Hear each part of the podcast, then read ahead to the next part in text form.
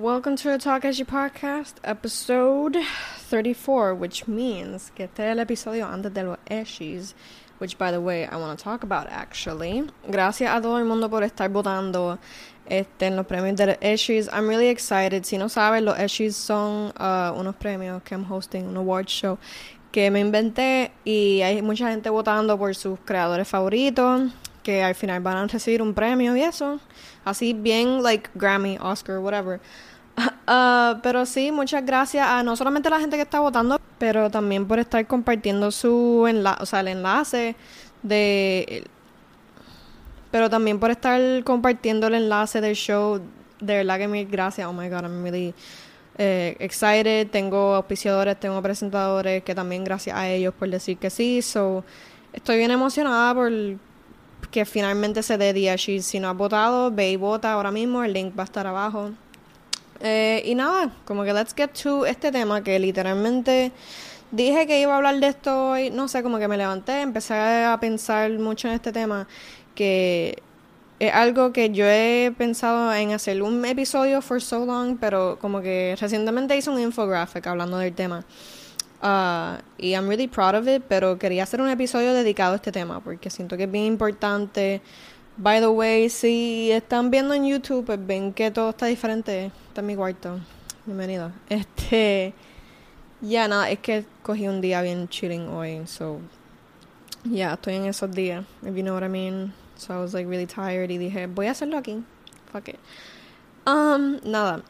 Vamos a lo que venimos. So, yo estoy bien apasionada porque se dé la awareness del, del family content en el sentido de que hay explotación dentro de lo que es el contenido familiar. Si tú no sabes lo que, a lo que me refiero, me estoy refiriendo a como que influencers, bloggers, lo que sea. Muchos se dicen mommy bloggers, básicamente. Um, que es como que son creadores de contenido que se basan en como que documentar básicamente su crianza de sus niños. Uh, o simplemente son como que algunos pueden ser educativos. Yo he visto varios que son como que verdad relatando experiencias porque hay madres que les gusta este tipo de contenido y I can't really blame them. Este hay y, no son malos by the way. Um, hay gente que sí documenta como que fun things que hacen con su uh, hijo whatever normal pero hay este genre básicamente tiende a ser muy explotativo porque una cosa es tú postear tus cosas de tu hijo online y qué sé yo, whatever, normal. Pero una vez tú eres influencer y tu contenido se basa en ellos, tu contenido como que tú generar dinero, ¿verdad? Porque esa es la cosa que mucha de esta gente genera dinero cuando crea contenido con sus hijos. So, básicamente su contenido y el dinero se basa en estos hijos. Este, hay, yo siento que hay algo ahí de ética bien, I, it's really shady. Sorry que hable Spanglish. Usualmente hablo Spanglish, pero quiero hacer este video mayormente en español porque quiero traerlo, ¿verdad? Más al frente a, a I want I want people to be aware of it. Aquí en Puerto Rico. Anyway, uh, hice una lista de, de puntos que, que quiero tocar to do that para traer luz a este tema, so vamos a hacer eso. Um, so first of all, quería como que abrir con unos ejemplos, porque quiero que ustedes entiendan where I'm coming from. So, recientemente, no sé si escucharon de esta youtuber que mató, ¿verdad? Uh, trigger warning, mató a su perro. Ella y el esposo lo uh, pusieron a dormir porque dice que atacó a su hijo nada, eso no tiene que ver. La cosa es que ah, salió un video de ella hablando, hablando recientemente que ella y el esposo querían adoptar un niño, no sé de qué país, yo creo que del, ¿verdad? De allá de Tailandia o algo así, no me acuerdo. Y querían adoptarlo y le dijeron, este, mira, pues puedes adoptar a este niño, que bueno, ah, lo único que no pueden ponerlo en YouTube, no pueden crear contenido con este niño, uh, ajá. Y decidieron no adoptarlo simplemente porque no podían crear contenido con este niño. So, no amaban a este niño, no querían a este niño. Simplemente, cuando se enteraron que no podían beneficiarse de esto, decidieron no seguir con la adopción. O sea, un niño que necesitaba un hogar, no se le dio, porque no pueden documentarlo, porque no pueden profit off of it. ¿Verdad? De este punto es el que yo estoy viniendo porque hay muchos padres que piensan así, hay mucha gente que piensa que así. Um, quería traer a, el, el, ejemplo de Michael Stauffer, que fue alguien que adoptó a un niño de China. Y el niño creo que tenía autismo, ¿verdad? Y cuando se les presentaron muchas eh, situaciones difíciles de, de la crianza del niño, lo tuvieron que devolver, básicamente, así como lo escucha. Um, el momento, like, le sacaron el jugo con el contenido de él. El niño estuvo en video como por dos años. Y tuvieron que darlo porque no supieron criarlo bien. Y esa es la cosa que como que eh, traumaron a este niño. Vamos a ponerlo así porque se beneficiaron del contenido que crearon con él y ahora y, eso es traumante, especialmente me imagino para alguien en el espectro. Eh, tener que cambiarlo fue bien traumante, cambiarlo de familia.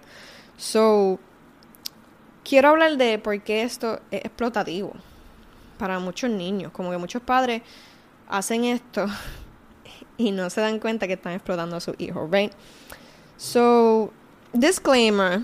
Quiero decir que no todo el mundo que hace esto son maltratantes, no son padres malos. Tú puedes crear contenido con tus niños. That's not a bad thing. However, hay un límite, o sea, yo digo que hay un límite. Y yo digo que tienes que tener en cuenta la ética cuando tiene que ver con esto, ¿verdad?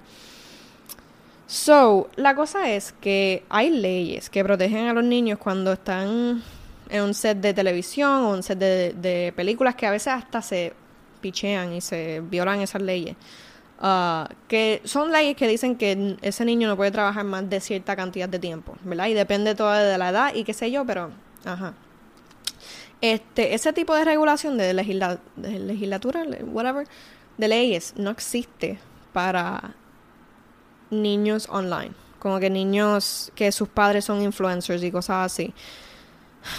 Y la cosa es que para muchos de estos, especialmente en Estados Unidos, aquí en Puerto Rico no creo que se dé mucho, aunque sí hay mommy bloggers y eso. Pero allá afuera hay mucha gente que hace daily vlogs. So, todos los días estos niños están siendo grabados. Estos niños son parte de contenido. Son, básicamente están trabajando. Porque los padres generan dinero de esto.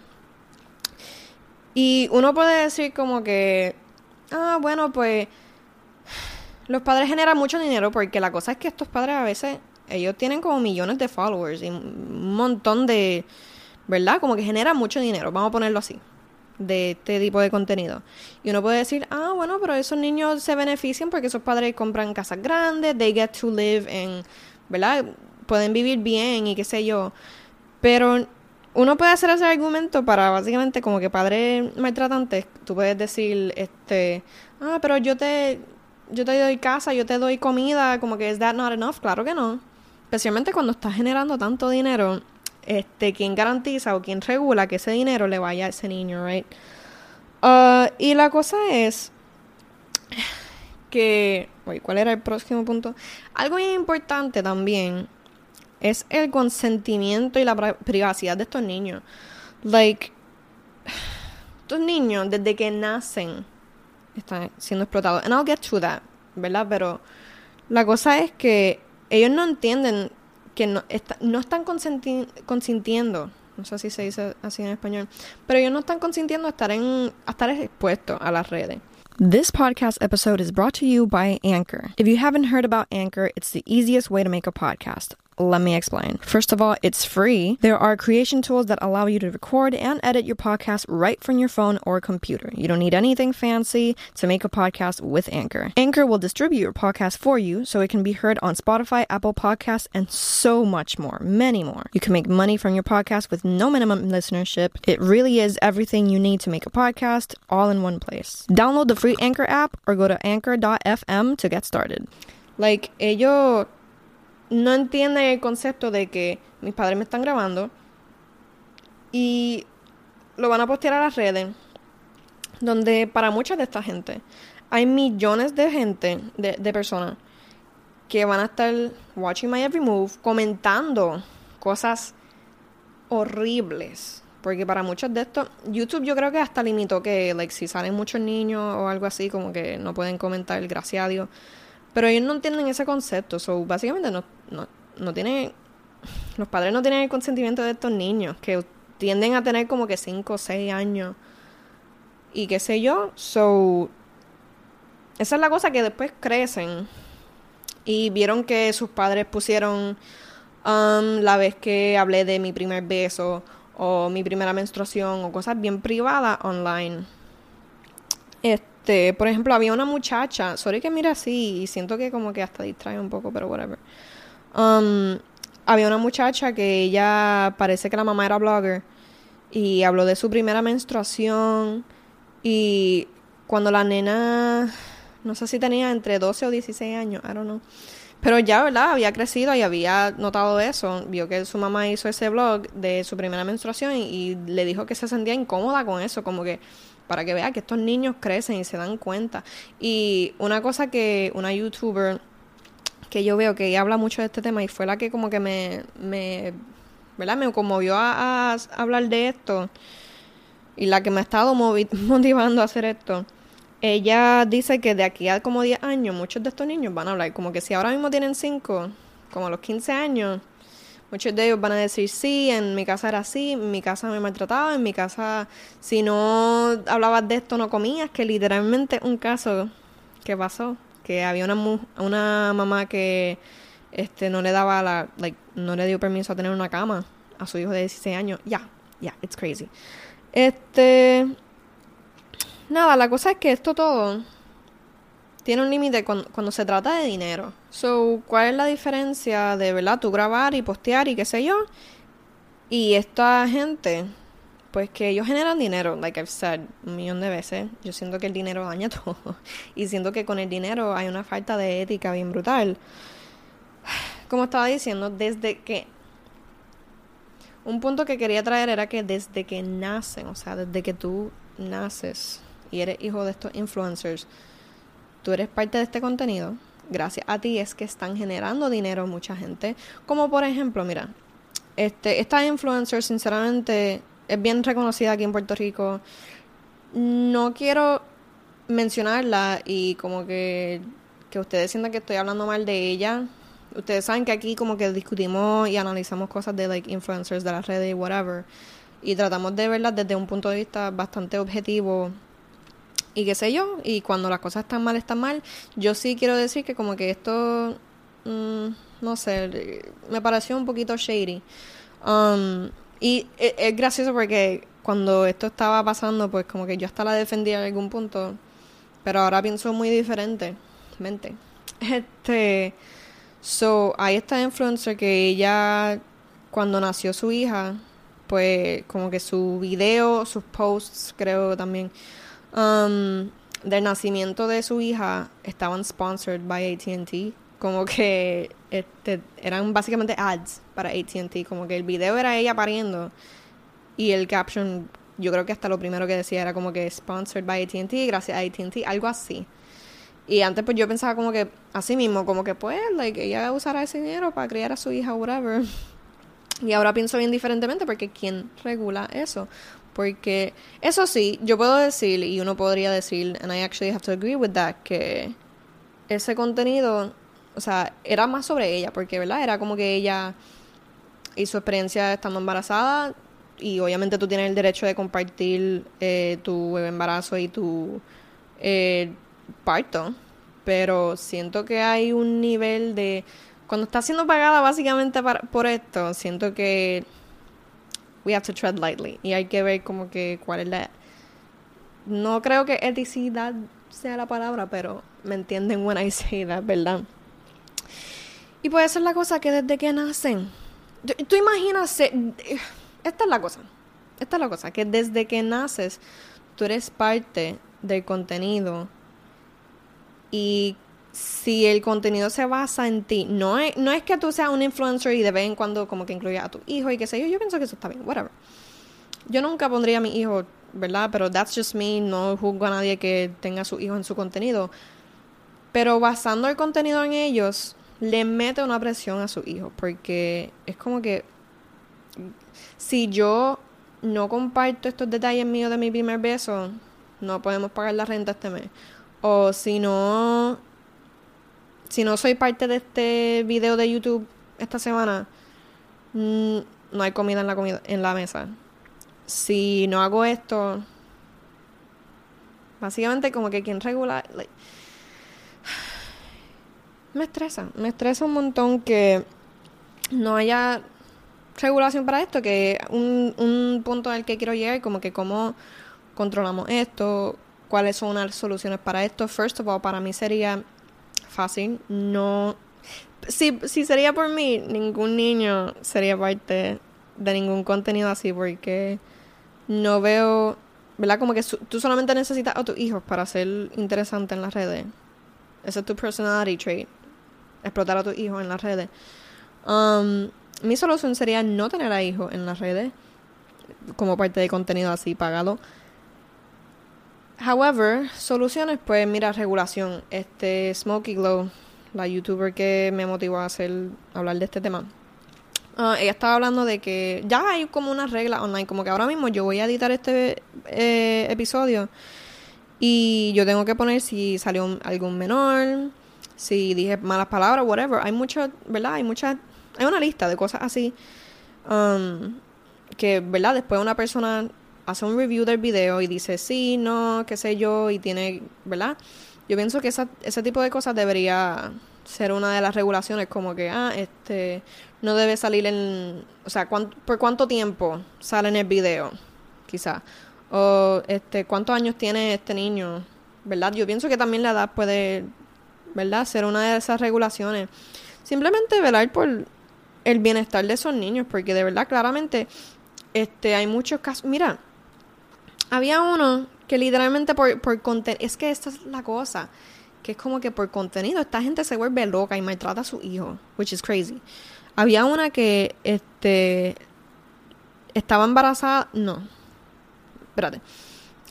Este, le le dijo a su hijo, mira, si cacha esta bola, estoy embarazada. Si no, pues no estoy embarazada y no voy a tener otro hermanito. ¿Qué es eso? Están manipulando emocionalmente a tu hijo por contenido. Y era como que un pattern de cosas así. Y es como que el punto que quiero llegar es que es bien fácil maltratar a tu hijo cuando generas dinero posteándolo online y a la conclusión que quiero llegar con todo esto es que, mira, si fuera por mí, again, no tendría a niños en las redes, ever. Um, pero, ¿verdad? Deberíamos regularlo. Deberíamos estar pendientes a que. No sé, hasta a veces uno ve fotos y dice como que ese niño sabrá what they're doing, a veces aguantando como que una pancarta de algo y como que ellos no saben que mucha gente va a ver eso. O van a crecer y no sé, yo pienso muchas cosas porque el internet y los niños es algo bien fuerte y it, it's even funny porque yo no soy muy amante a los niños, sinceramente amo, ¿verdad? Like, hay muchos niños en mi vida que yo adoro, pero yo no soy muy amante a los niños, however, me gusta no es que me guste, es que quiero algo bien sencillo, que es que la gente respeta a los niños como personas.